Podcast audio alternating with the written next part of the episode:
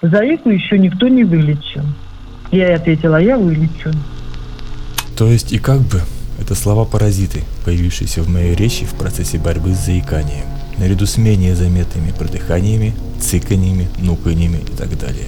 Здесь я хочу рассказать историю этой борьбы. Я не избавился от заикания, оно все еще во мне, но я научился говорить не заикаясь. И пусть это прозвучит избито, но я надеюсь, что хотя бы одного человека мой рассказ воодушевит, и у него получится улучшить коммуникацию с другими людьми. В дальнейшем я планирую пробовать победить и оставшиеся дефекты речи, выкладывая тут свои размышления на разные темы. Вы меня услышите, у него сначала бред, а потом температура. Здоровый ребенок ложится, через 5 минут у него температура 40 и бред. Первый раз это случилось в 4 года. Я просыпаюсь и вижу, как по моим рукам ползают змеи. Я в ужасе замираю, но тут же замечаю, что и вся кровать в этих тварях. Я начинаю кричать, и комната превращается в ад. С потолка и стен грозями сыпятся червяки и змеи. Мама рассказывала, что это происходило по одному сценарию. Меня укладывают спать, и примерно через 5 минут слышится крик. Родители забегают в комнату, мама берет меня на руки, и какое-то время я все еще стряхиваю со своих рук невидимых змей, пауков, червей, а потом засыпаю. Все длится минут 10-15, максимум полчаса. В это время температура моего тела поднималась до 40 градусов. То есть ложится спать здоровый ребенок, а через 5 минут бешеная температура и змеи. Выходит, что это не галлюцинации на фоне вскипающего мозга. Удивительно, но очевидное заикание началось гораздо позже этих приступов. Еще в детском саду я читал около 90 слов в минуту, а заканчивая первый класс в школе, чуть меньше 60. Хотя того, как я читаю, хватило, чтобы сдать вступительные экзамены в гимназию. Говорить я начал поздно. До трех лет я общался на каком-то своем языке, но это была осмысленная речь с четкими предложениями. То есть родители меня понимали, хоть и слова были как будто из эльфийского. Мама рассказывала, как однажды она привычно суетилась на кухне, готовя еду на большую семью. Она держала в руках кастрюлю, в то время как я зашел и абсолютно четко произнес «Мама, я супа хочу». Естественно, от неожиданности кастрюля вместе с супом оказались на полу. Получается, что нормально я говорил всего один год из своей жизни, с трех до четырех лет. Есть еще одно воспоминание из того времени. Мы тогда были в деревне у дедушки с бабушкой. Все детворой играли возле какого-то оврага и почему-то начали бросаться друг друга камнями. Моей двоюродной сестре попали в глаз, и она на всю жизнь осталась косоглазой. Каждый раз, когда я об этом вспоминал, мне казалось, что именно я бросил тот камень. Однако сейчас, разбираясь во всем этом, я не уверен, что трехлетний ребенок смог бы даже перекинуть тот овраг. Мама таскала меня по всевозможным врачам и знахарям. Среди них был гипнотизер, которому я рассказывал про какую-то собаку, дерево и палку. Мать считает, что это и была причиной моего заикания, испуг собаки в раннем детстве. Однако, я помню, что в гипнозе я не был и говорил лишь то, что от меня хотели услышать. И страха собак у меня как не было, так и нет. Даже после того случая с полканом, деревенским псом, с которым я поделился шоколадной конфетой. Полкан не стал ее есть, я решил забрать конфету обратно. Тогда пес цапнул меня за руку. Я разревелся и теперь даже не знаю, от чего больше. От боли или от обиды. Если бы ты не захотел, чтобы сын ты остался без заикаться. Тревогу забили уже после детского сада. В бумаге было написано «физическое развитие выше среднего и заикание». Однако интересные диагнозы были и до выписки из детского сада. Первым делом мама обратилась ко всевозможным врачам традиционной медицины, но везде сталкивалась с одним и тем же. Галлюцинации на фоне повышенной температуры со слов матери в дальнейшем не наблюдается. В медицинской карте ни слова про заикание и направление к нужным врачам. Я вместе с матерью лежал в детской больнице с диагнозом параноидной реакции, но в выписке значилось «не подтверждено».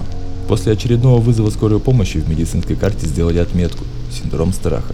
Следующим диагнозом была неврогенная реакция с галлюцинациями. Есть еще выписка из клинической психиатрической больницы, где привычным неразборчивым почерком написано что-то вроде галлюциногенный страх, вызванный лихорадкой. Насколько я понял, мама хваталась за любую соломинку. Где-то что-то услышала, что может помочь ее сыну, и вот мы уже там. Например, почему-то казалось хорошей идеей идти на массаж шеи и скул. Моя мама верит в Бога, что не мешает ей верить в экстрасенсов, гороскопы и так далее. Естественно, что после врачей мы обошли все, что только можно было в мире нетрадиционной медицины.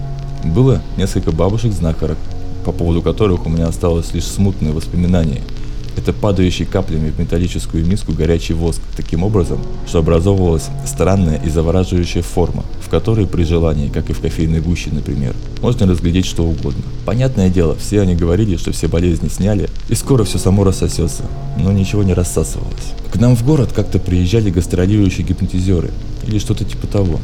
И конечно же мы с мамой были и там. Я стоял перед огромным количеством народа на сцене цирка вместе с еще тремя детьми, которых лечили гипнозом от инуреза, страха темноты и истерического психоза. Надо ли говорить, что это не помогло от слова совсем? Были мы еще и в каком-то центре повышения квалификации для врачей, где некий молодой профессионал говорил маме, что для начала нужно вылечить ее, и гладил ее по коленке. Мы сбежали в ужасе. И вот мы подобрались к первому переломному моменту. В многоквартирном доме, где жила моя крестная, обитал некий Коля, Ядреная смесь целителя, гипнотизера, экстрасенса и просто хорошего человека со специфическим опытом. Звали того мужика Коля. У него даже было какое-то образование, он где-то работал, он спился, и там уже нигде его больше не принимали. К нему, как и положено в таких случаях, была очередь на неделю вперед. Со слов матери, он единственный, кто реально помог. После его сеанса во мне как будто что-то поменялось. Он уверял, что снял причину заикания, почистил, так сказать. И моей матери этого хватило, чтобы продолжить борьбу, к тому времени уже казавшейся проигранной. Она рассказывала, что выйдя от Коли, она уже не просто верила, что мы победим заикание, а была в этом уверена. Открылось второе дыхание. Вспоминая все это, я понимаю, что единственный, кто не участвовал в этой борьбе, это я. Но и это скоро изменится. Когда мне было около 11 лет, кто-то маме рассказал про медицинский центр, в котором, как говорили какие-то китайцы, иглоукалыванием лечат все что угодно.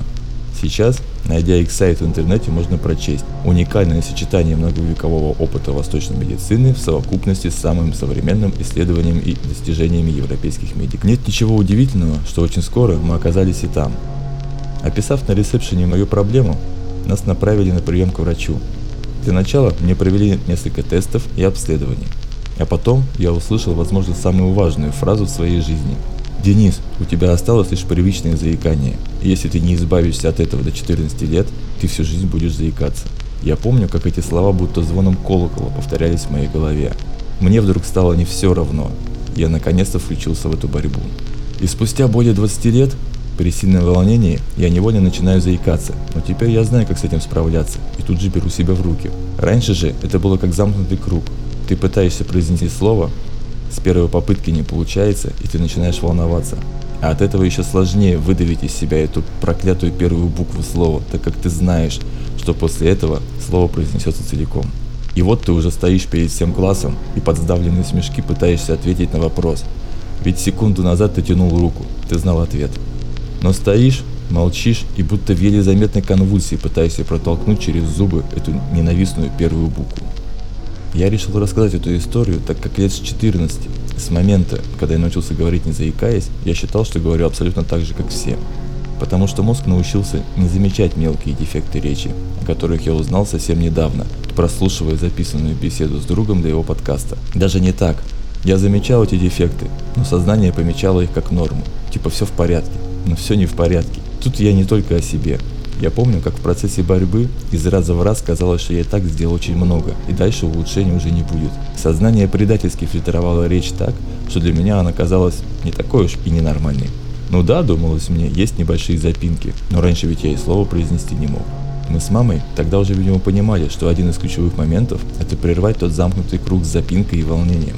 Мы знали, что если глубоко вздохнуть и чуть не распев начать говорить, то чаще всего выходило начать не заикаясь. Очень важно было, чтобы кто-то со стороны мог всегда обратить внимание на то, что ты заикаешься. Ведь я уже говорил, мозг очень быстро учится этого не замечать. Мама придумала очень простой, но действенный способ.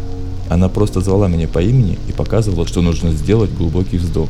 И это работало. То есть первый инструмент борьбы – остановить волнение и набрать достаточно воздуха. Наверное, мне повезло еще и с тем, что со второго класса я учился в гимназии, куда был отбор, и не каждый ребенок мог туда попасть. Может быть, отчасти поэтому не было так называемого буллинга, то есть меня не особо дразнили. Заикой, конечно, называли, но как тогда, так и сейчас я не видел в этом ничего обидного, ведь я заикался.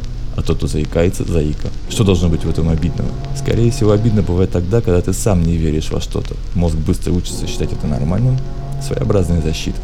Забавный факт, что петь песни и рассказывать стихи наизусть я мог абсолютно не заикаясь.